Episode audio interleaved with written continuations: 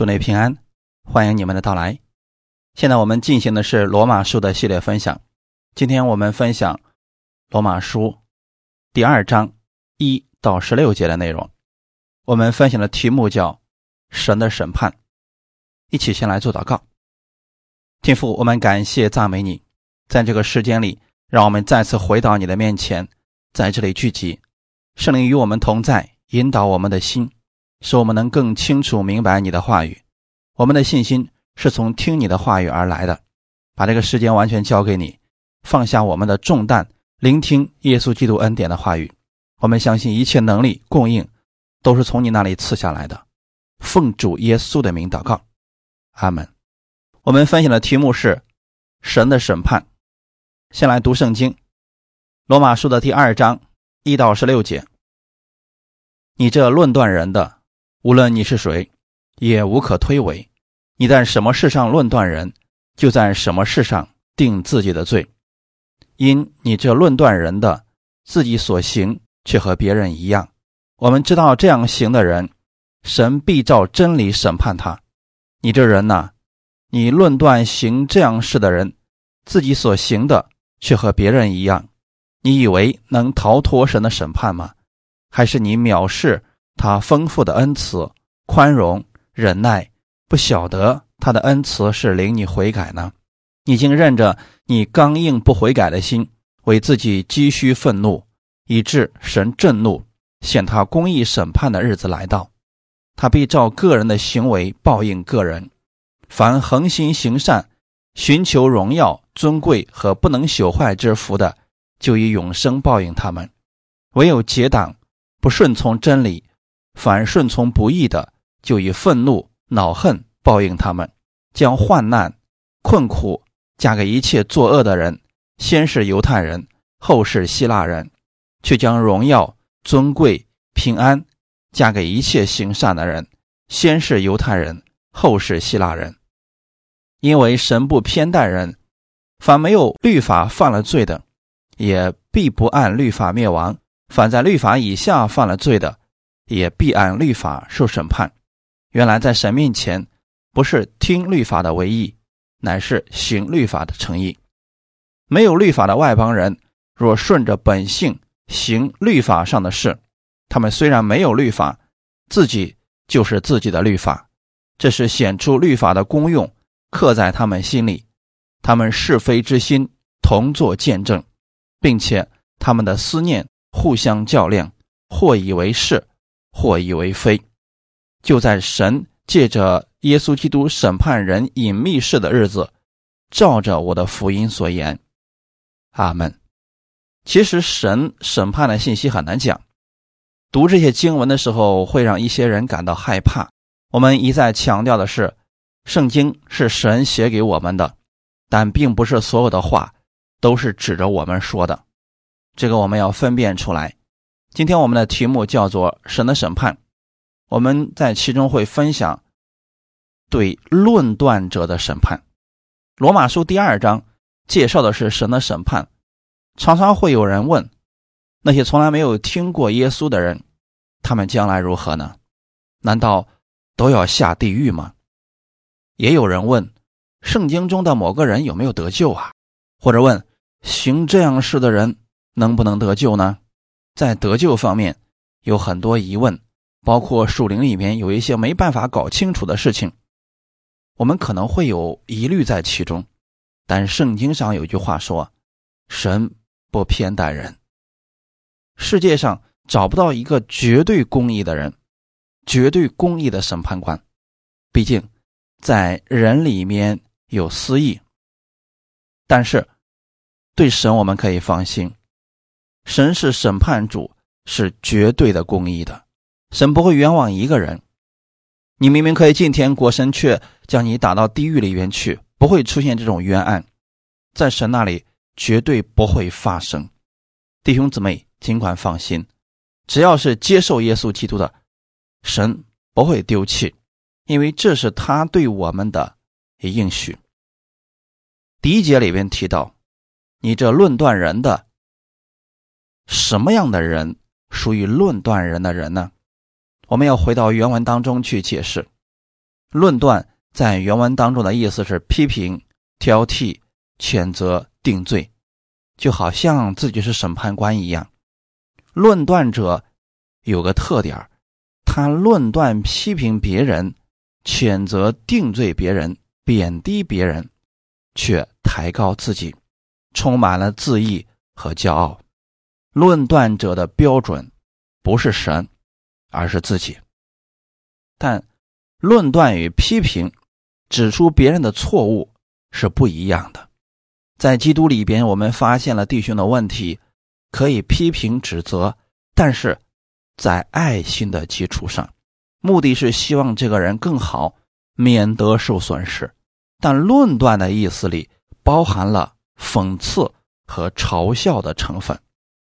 马太福音第七章第一节：“你们不要论断人，免得你们被论断。”世界上只有神可以论断我们。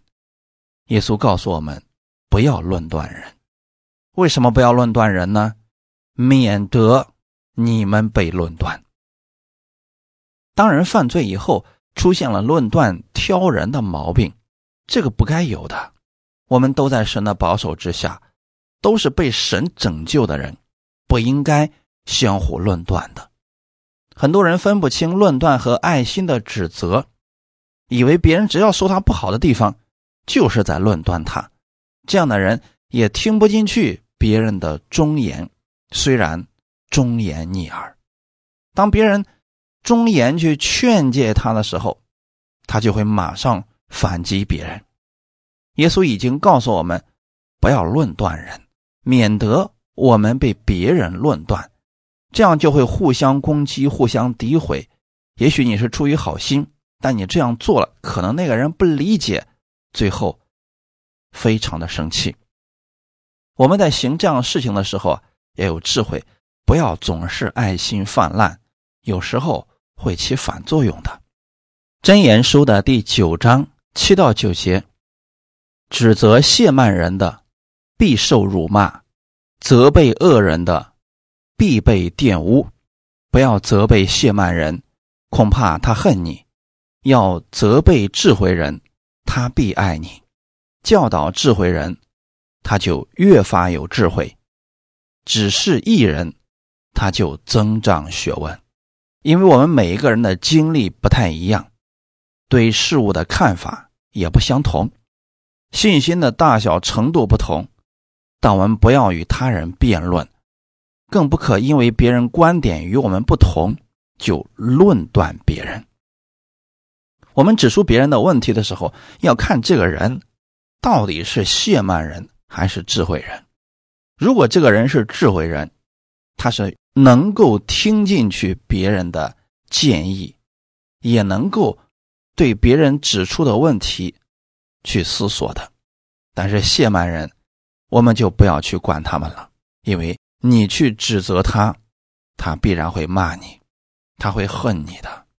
罗马书第十四章第一节：信心软弱的，你们要接纳，但不要辩论。所疑惑的事，为什么要这样讲呢？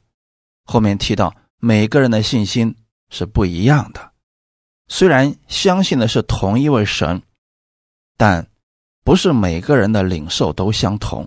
就像现在我们讲的福音，并不是每个人听了之后都愿意接受的。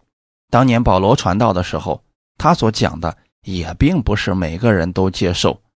他到一个城里传福音，那个城里的人不接受。把他扔到城外面去了，有时候还差点被打死，这是很正常的事情。每个人领受程度不同，信心软弱的，我们不要跟他们辩论，不能用你的信心衡量他现在的状况。你所说的，可能他现在并不能理解。这里提到生活当中，《罗马书》十四章后面还告诉我们：有人信百物都可吃。但那软弱的只吃蔬菜，吃的人不可轻看那不吃的人，不吃的人也不可论断吃的人，因为神已经收纳他了。说你是谁，竟论断别人的仆人？他或站住，或跌倒，自有他的主人在，而且他也必要站住，因为主能使他站住。神不希望我们彼此之间相互论断。一些人在听一些牧师讲道的时候，就说这个牧师是成功神学是异端，有人已经定他是异端了。但不管别人怎么讲，我们要明白，现在这个人能够站在讲台上，或许他讲的是律法，但他能站在那个地方，仍然还在这里讲，那都是神所许可的。不能因为别人跟我们的观点不同、领受的不同，我们就让人家下来，这是不对的。不要论断某个人，或者给某个人定罪，因为论断者的标准，如果是以神为标准的话，他就不会论断了。很多人是以自己为标准，跟自己相符合的就说讲的好，跟他不符合的就不愿意听，不喜欢。不是这样的。当年耶稣讲道的时候，也并不是每个人都喜欢听，里边有的是针对法利赛人讲的，他们听了之后很生气，但耶稣不是故意让他们生气，而是让他们有机会回转。耶稣行了五饼而鱼的神迹之后，很多人来跟随耶稣，耶稣跟他们说：“我就是从天上降下来的粮，你们要吃我的肉，喝我的血，就有生命在里面。”很多人就说了，这话太难听了，我们不要听了。很多人就离开了。我们不能理解的，要回到圣经当中，看是不是符合圣经。我们不要挑着听，说这个人讲的符合我的口味，我就听他的。这样就跟我们经常吃一种食物，就会出现营养不均衡。我们分享第一点，论断者。是自己给自己定罪。我们今天的本文里边，你在什么事上论断人，就在什么事上定自己的罪。因你这论断人的，自己所行却和别人一样。我们知道这样行的人，神必照真理审判他。你这人呐，你论断行这样事的人，自己所行的却和别人一样。你以为能逃脱神的审判吗？当一个人在某件事上论断另外一个人的时候，实际上他是觉得我在这方面比你做得好。但如果我们都回到神面前，我们的行为真的无可挑剔了吗？约翰福音第八章七到九节，这里讲了一段故事，那就是有一个行淫时被抓住的妇人。当时的那些教法师们把这个女人带过来，扔到了耶稣的面前。我们来看一下这段经文，《约翰福音》第八章七到九节。他们还是不住的问他，耶稣就直起腰来，对他们说：“你们中间谁是没有罪的，谁就可以先拿石头打他。”于是又弯着腰，用指头在地上画字。他们听见这话。就从老到少，一个一个的都出去了，只剩下耶稣一人，还有那妇人仍然站在当中，因为他们也是有罪的，可能不是在这方面，但一定在其他方面是有问题的。这样哪有资格去审判别人呢？无论是行为上的罪还是心理的罪，不管有没有行出来，只要心里犯罪了，在神面前。就已经是罪了。在新约里，耶稣把这些事情诠释的非常准确。有人说，在律法之下，杀人是犯罪，但耶稣说，当你心里恨弟兄时，就是犯了罪。神的标准是，心里的罪也算是罪。这样的话，就是亏去了神的荣耀。而论断人的人，并不是比别人强，很多时候。他跟别人是一样的，在神面前也是罪人，所以我们不该去论断别人、挑剔别人、定别人的罪。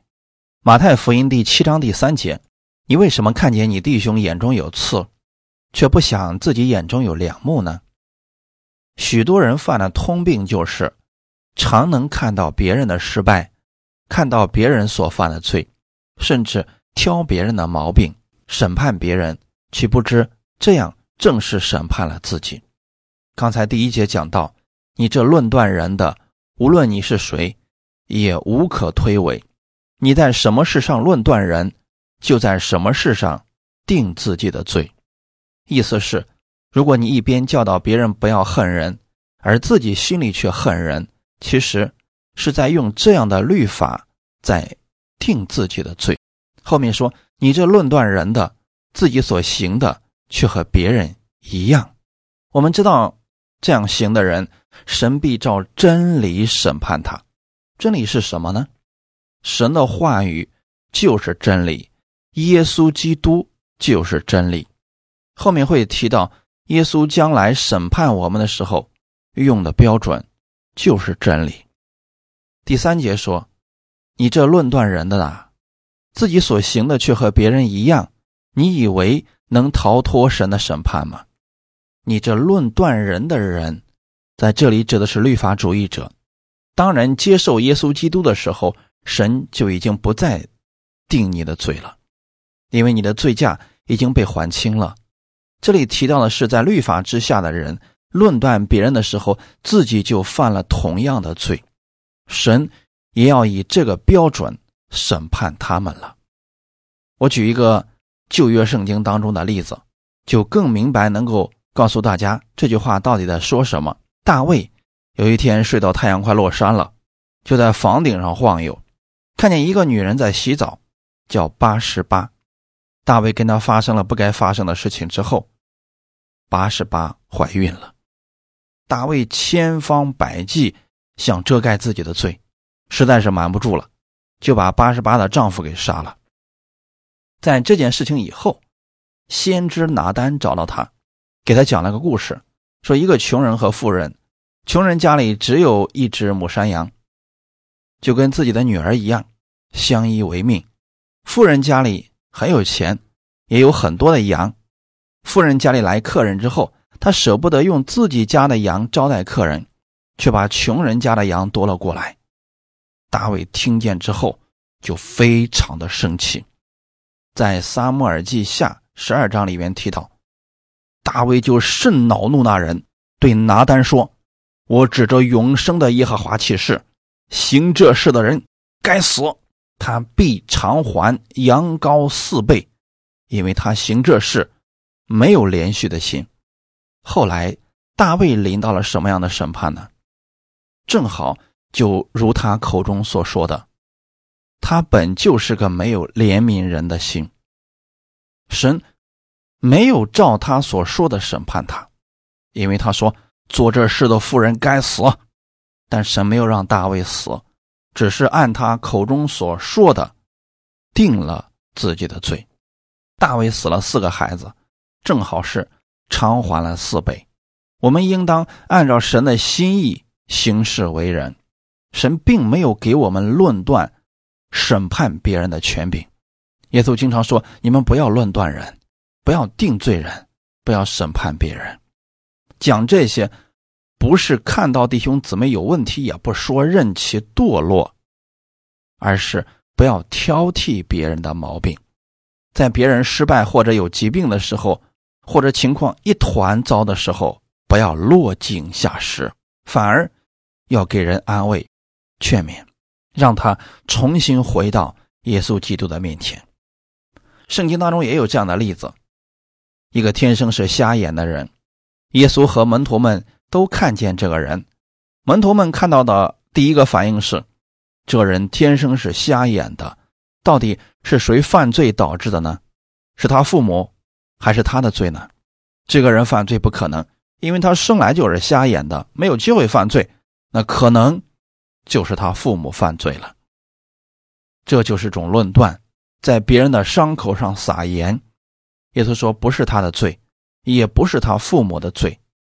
很多时候，我们遇到这样的人，通常都会做论断人的人，这样并不好。比如弟兄姊妹身体上有疾病的时候，不要说因为你没有来聚会，你远离神，因为你怎么样怎么样，所以神才赐给你这样的疾病，这是神在管教你，这就是标准律法式的论断。不是让你告诉他神在惩罚他，神在管教他，指出他有多么的败坏。他需要的是安慰。我们不要做这样的人，这样并不能给人带来益处。别人失败的时候需要的是安慰，你安慰他的时候，他就会从苦难中转回，重新依靠神。在这个过程当中，他已经知道问题了，就在自己定罪自己了。如果我们再去定罪他，就是在他伤口上撒盐。每个人都是不完美的，在行为上都有过失。你不应该定罪别人，谴责别人，应当把目光放在耶稣基督的身上。圣经上也告诉我们，如果你有弟兄犯了不至于死的罪，你要用温柔的心。将他挽回，而不是当你看到弟兄犯罪了，挖苦打击他，知道他认识了自己的罪孽有多么的重。神不要让我们做这样的事情，而是让我们将他劝回，让他看到神没有丢弃他。他如何才能看到神没有丢弃他呢？还爱着他呢？就是我们给他鼓励，给他安慰，在他跌倒的时候拉他起来，而不是再踩上一脚。把我们的目光放在耶稣基督的身上，接受他的完全。不管人如何善良，行多少善事，无论多么努力，你都无法达到神公义的标准。但神的恩典使我们悔改，归向神。后面说，论断别人的人，实际上也是在藐视神丰富的恩慈、宽容和忍耐。当你论断别人的时候，你是没有想到，其实你所有的一切都是从神那里领受来的。神的恩慈在你身上，神的宽容在你身上，神的忍耐在你身上。如果神按照我们论断别人的标准，可能第一个灭亡的就是我们自己。一个姐妹问我：“神既然是全能公义的，为什么？”不把我们村的恶人用雷给劈死呢？他做了那么多的坏事，神应该立刻惩罚他，劈死他就对了。我告诉他说：“你有这样的心，实际上也是种论断。如果神按照这样的标准对待我们，我们是没有机会信主的。如果我们说别人是那么恶，神应该审判他，可是按照神的标准，所有的世人。”都犯了罪，亏缺了神的荣耀。如果有人觉得自己还不错，却论断别人不过是五十步笑百步，就算如此，人们生活在罪孽当中。我们的神有丰富的恩典、宽容、忍耐，他一直在忍耐等候我们，一直将恩典给我们。如果我们明明知道这一切，不接受，反而去论断别人的过失、别人的问题，其实就是在藐视神丰富的恩慈、宽容和忍耐。是神的恩典领我们悔改。神之所以不惩罚我们，是给我们机会悔改。一些律法下的人经常问我说：“你总是讲神的恩典，难道你忘了神还是烈火吗？”忘记了他还有公义的审判吗？说的不错，神的公义和神的恩典分不开。弟兄姊妹，你信耶稣，是因为知道神的审判，知道不信耶稣要下地狱。你是这样被下到教会里面来的吗？还是因为你听到了神的律法，觉得自己没有办法遵守，才来到这里的呢？这样你来到神面前的实在是太少了。我们是怎么样悔改的呢？是被神的恩典所吸引。我们知道耶稣在十字架上为我们的罪流血牺牲，我们领受了这份爱而跟随耶稣的。神因着耶稣的缘故不再定我们的罪，这正是神的公义。阿门。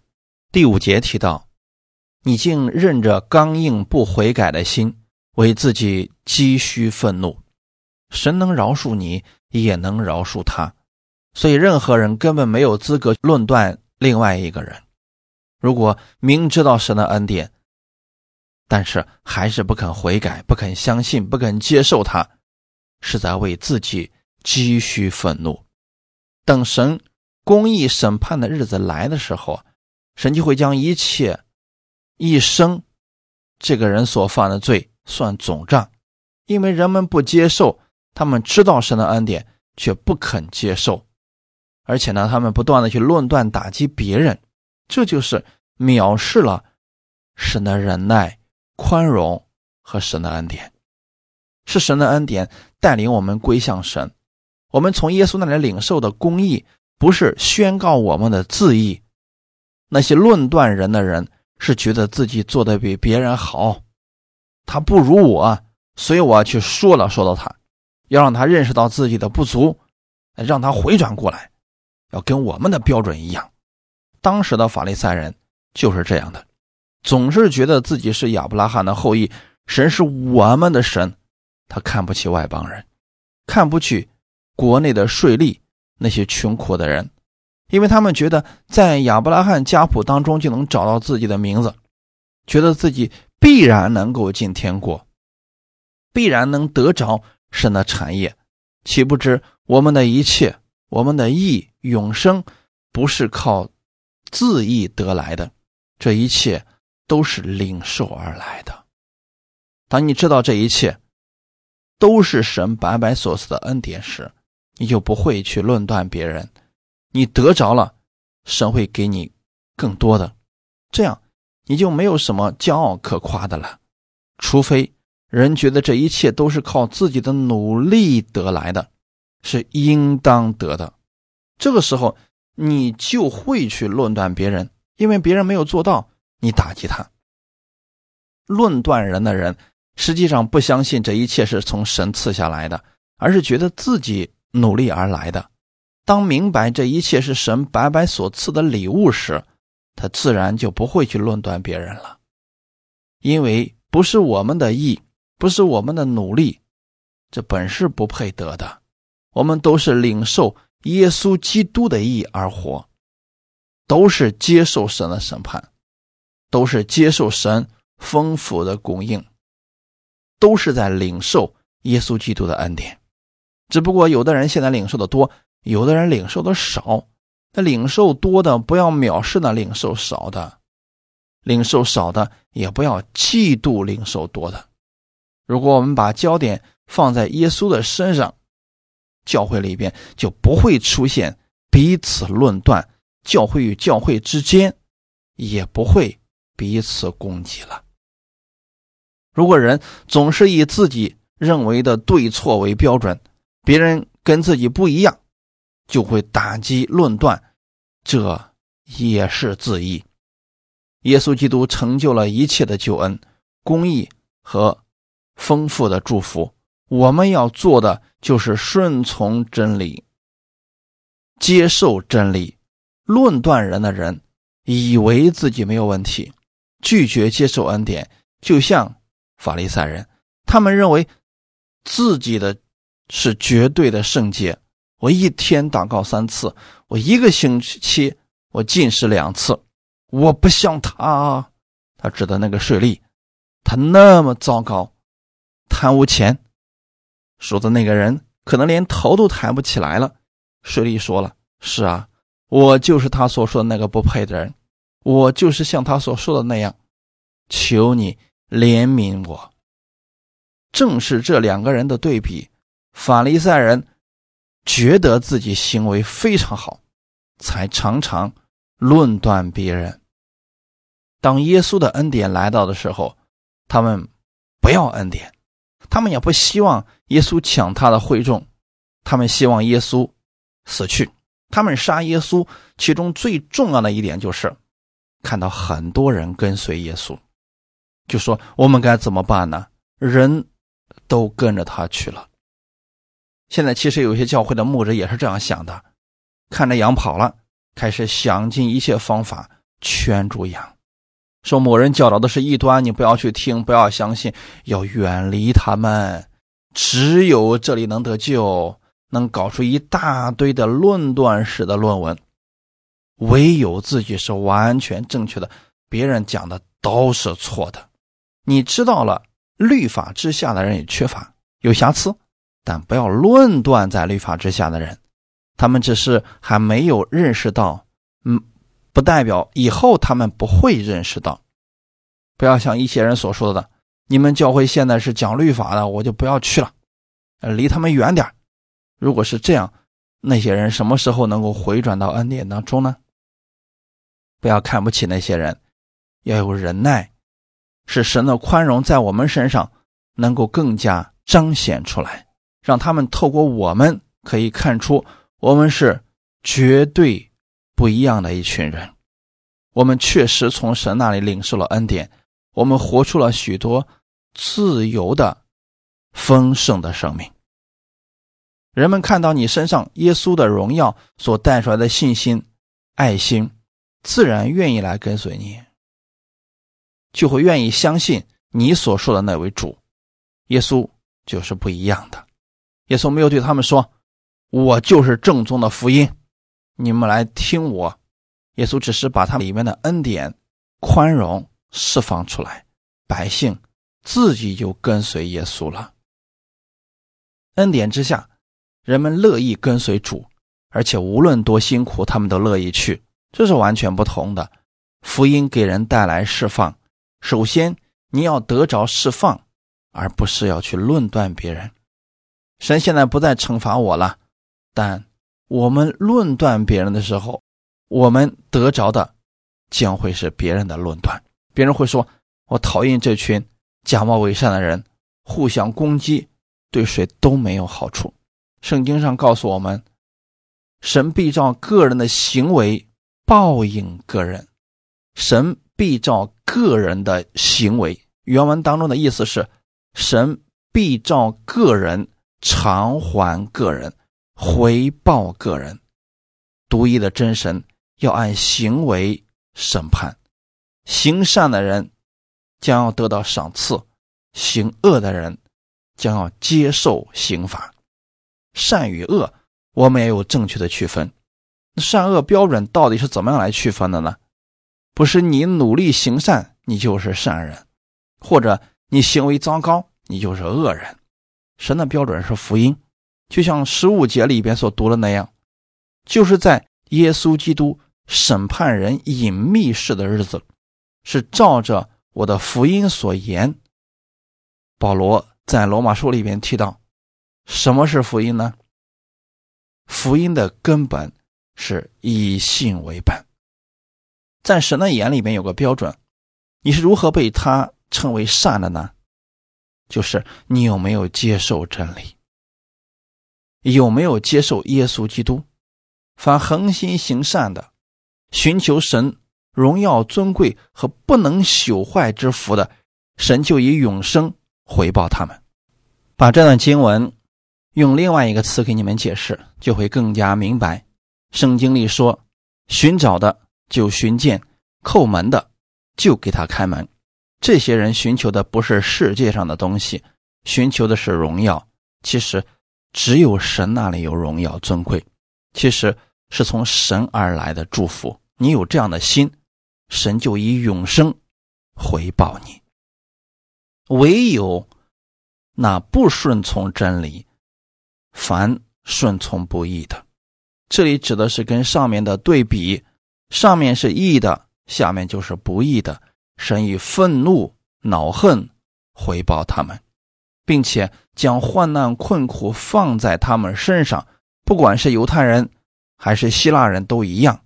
但对于信的人，神赐给他们的是荣耀、尊贵、平安，不管是犹太人、希腊人都一样，因为神不偏待人。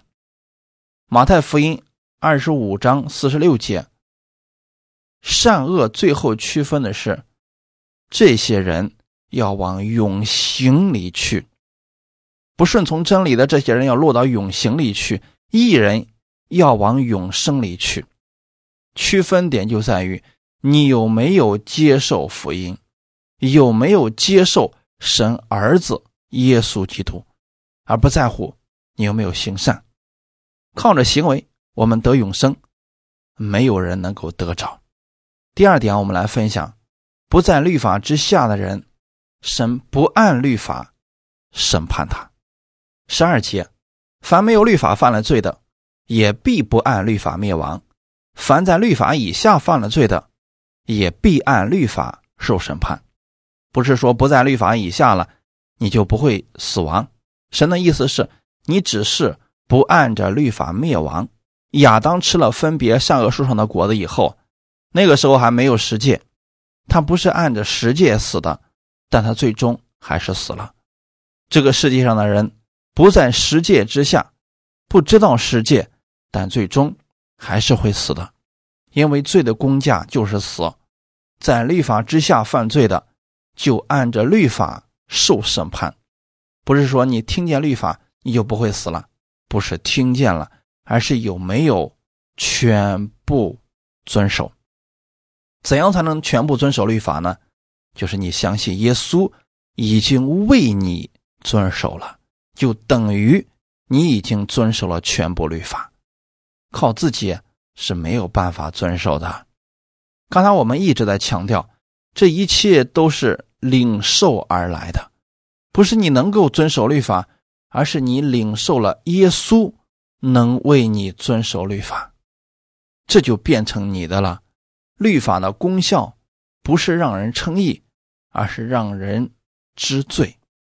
加拉太书第三章二十四节，律法是我们训蒙的师傅，引我们到基督那里，使我们因信称义，只是个训蒙的师傅。最终是将我们带到耶稣基督那里，使我们因信成义。那没有律法保护的那些人呢？既然没有律法，他们也不能按着律法受审判。有很多人没有听说过耶稣基督，这个该怎么办呢？难道神会冤枉他们吗？当然不会。没有律法的外邦人，若顺着本性行律法上的事，他们虽然没有律法，自己就是自己的律法，这是人的本性。原文当中的意思是，虽然他们没有律法，但如果他们按照本性去行律法上的事，行正确的事，这个本性就是他们的律法。律法的功效是在人的本性里面，人心里边是有分辨是非能力的。就算没有听过实践，就算不知道任何律法，不认识字儿，他也是有分辨对错能力的，分辨是非标准，这就叫做本性。这个本性教他做正确的事情。有些事情我们知道是不好的，比如说杀人，就算这个国家没有任何法律，他也知道杀人是不对的。这就是律法的功效。神早已经。放在人的心里面了，阿门。第二个就是我们刚才所读的经文十五节，这是显出律法的功用，刻在他们心里面，他们是非之心同作见证。在亚当和夏娃吃了分别善恶树上的果子以后，他们就有了分别善恶的能力，这个叫良心。虽然良心功用非常小。对人本身起不到强制限制的作用，但还是还能让人分辨出来什么是正确的，什么是错误的。有时候我们做错了事，良心是有责备的。特别有时候有些事情啊，法律上管不了的情况之下，人就会说：“你摸摸你的良心，你这样做对吗？”虽然律法办不了你，但你的良心告诉你这是不对的。这到底指的是什么呢？实际上，就是刚才我们所提到的本性里面的问题，可以称之为良心。良心也是有分别是非的标准，是神放在人心里的是非之心，互相较量。就算你不在律法之下，但是是非之心还是在相互较量，所做的。是大家认可的呢，还是大家反对的呢？这在人的心里边是常常较量的。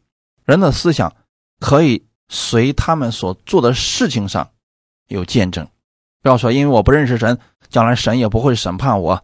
就算你不知道十条诫命，当有一天你站在神的审判台前的时候，如果神问你这辈子有没有做过亏良心的事情呢？没有一个人敢说，我这辈子没有做过违背良心的事情。神会告诉你，你已经知道了是非标准，但你已经触犯了律法，所以你的结局是死亡。在这样的事情面前，人会哑口无言，这就是我们所讲的是非之心，人的本性，人的良心。可能后期一些人的良心泯灭了。持续的伤害别人，良心的功用起不到一丁点儿了。但是，当有一天站在神的面前的时候，他的良心也会出来控告他。其实你做了很多错事，你自己是知道的。这个人在神面前也是无言可答的。不要说神会错怪这个人，神一点都不会错怪人。神会把这些事情讲给他，只能说。他只能说：“我得到这个结局是应当的。没有一个人在神面前是委屈冤枉的。这事情连发生都不会发生。我们是多么幸运！尽管如此，得救的方法只有一种，不能离开耶稣基督得救。保罗反复强调得救的方法：信耶稣基督的福音。除了这方法以外，再也没有别的了。”约翰福音十四章第六节：“我就是道路、真理和生命，若不借着我，没有人能到父那里去。”耶稣说的非常的绝对，他是唯一的道路、唯一的真理、唯一的生命，只有借着他，我们才能到天父那里去。使徒行传第四章十二节：“除他以外，别无拯救。”因为天上地下没有赐下别的名，可以靠着得救。你可能会为别人担心，再次强调一下：任何人没有资格去做神要做的事情。不是我们说谁得救谁不得救，这是神的审判，神绝对不会冤枉一个人。我们不要去讨论谁的行为非常糟糕，估计这个人是假信徒。其实这就是在论断别人，你只是看到了表面，你不知道他的内心如何。一个跟随耶稣三年半的人，平时也周济穷人，也做了很多善事，但最后却把耶稣卖了。他是不信的。这个人叫加略人犹大，从他的行为上看不出什么来。跟随耶稣三年多，也很热心，但是他心里边是没有信。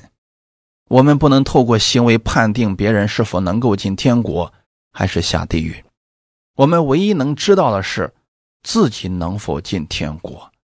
甚至连你的孩子父母都决定不了，真信与假信不是我们能判断的，因为我们看不出来。但神是知道的。我们不要去论断别人，说啊，你看你这么糟糕，你就不像个基督徒。不要讲这样的话。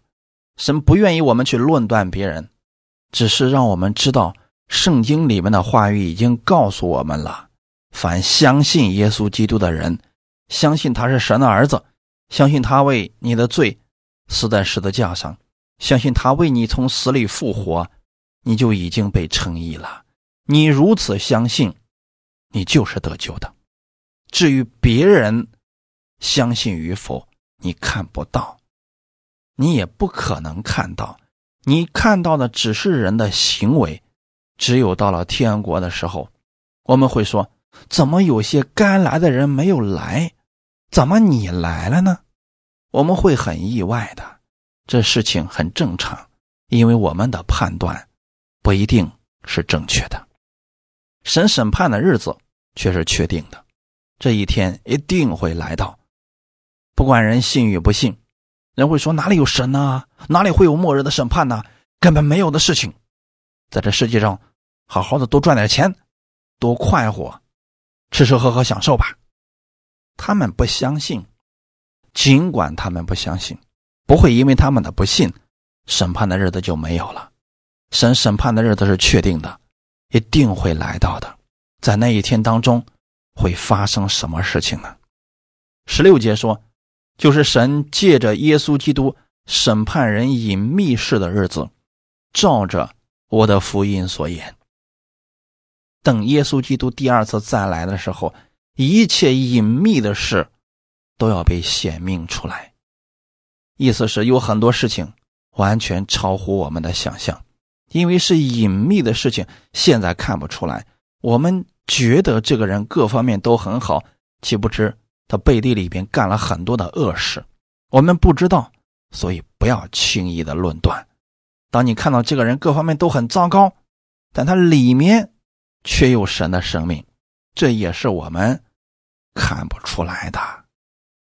就如同旧约里边的约瑟一样，外人看起来这孩子很可怜，处处遭患难，但你知道他里面的生命吗？他里面的生命在飞速成长，在前面神也给我们预备了，在前面神也给他预备了丰富的祝福，这是我们人眼所看不到的，因为属于隐秘的事情，只有这个答案出来了，我们才知道哦，原来事情是这样的。我们不要去论断别人，因为有时候我们只是看到弟兄姊妹有问题，我们要用劝勉的心，用温柔的心。将他劝回到耶稣基督的面前。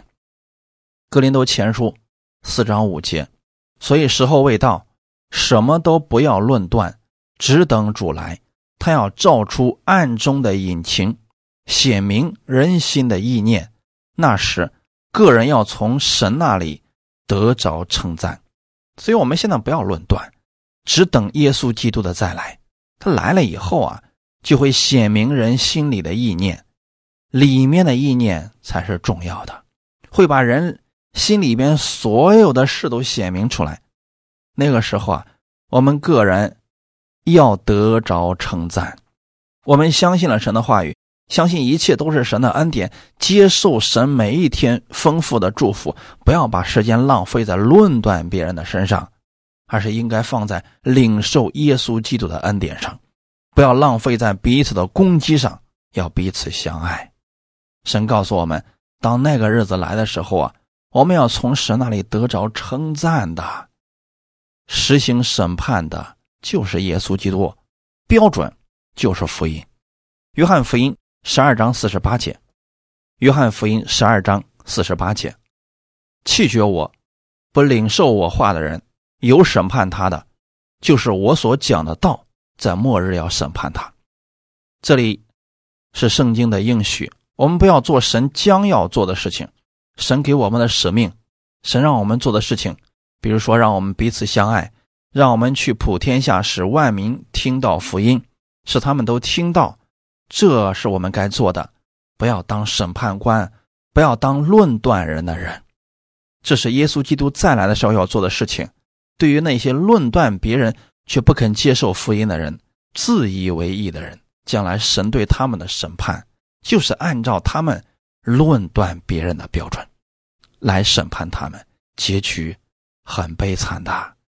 对于信徒，不要把时间浪费在这些无益的事情当中，要把目光放在耶稣基督面前，这样教会之间会少很多彼此攻击，信徒与信徒之间会少很多的彼此埋怨、攻击、互相拆台。当你看到。人还在律法中的时候，不要打击他，而是要鼓励他，让他认识到福音的美好，让他认识到神的恩典是白白所赐的。我们都是在领受，只不过呢，比别人先领受而已。我们不是比他们强，也不是他们必悖逆、无药可救。这样的事情不是我们该去论断的，而是神来判断的。我们要做的事情就是将这样的福音。显明出来，告诉他们，神会在他们心里做工。一旦他们领受了，也会欢呼雀跃，也会赞美我们神的伟大，也会在现在的捆绑当中得着释放。遇到这样的人的时候，我们不该去打击、论断他，就算他现在很刚硬，但你不要给他下结论，说你这辈子就这样了，仍然要为他祷告，因为这是神的恩典，先临到我们身上，以后也要临到他们身上。我们一起来祷告，天父，我们感谢赞美你的恩典。很多时候，我们充当了法利赛人的角色，成为了论断人的人，我们得不着别人的接纳。而是在攻击别人，甚至成为了别人的误会，让自己也感到很委屈。但你告诉我们，不要彼此论断，免得我们被论断。信心软弱的，我们要接纳他们，而不是与他们强行辩论。谢谢你通过这样的话语，再次让我们明白了，我们有更多的时间享受你的恩典，而不是把时间浪费在论断当中。一切恩典都是从耶稣基督那里领受来的。你才是我们的标准，圣经才是我们信仰的标准。我们愿意把目光放在你的身上，我们会看到每一天你丰盛的供应，就能从你那里领受你的爱，把领受的爱供应给别人的时候，我们才能做到彼此相爱。当我们心里充满你的爱的时候，我们就会拥有耶稣一样的心肠。谢谢你借着这样的话语苏醒我们的心，让我们彼此相爱，使更多的人。认识真正的福音，认识耶稣基督，都能得着释放。奉主耶稣的名祷告，阿门。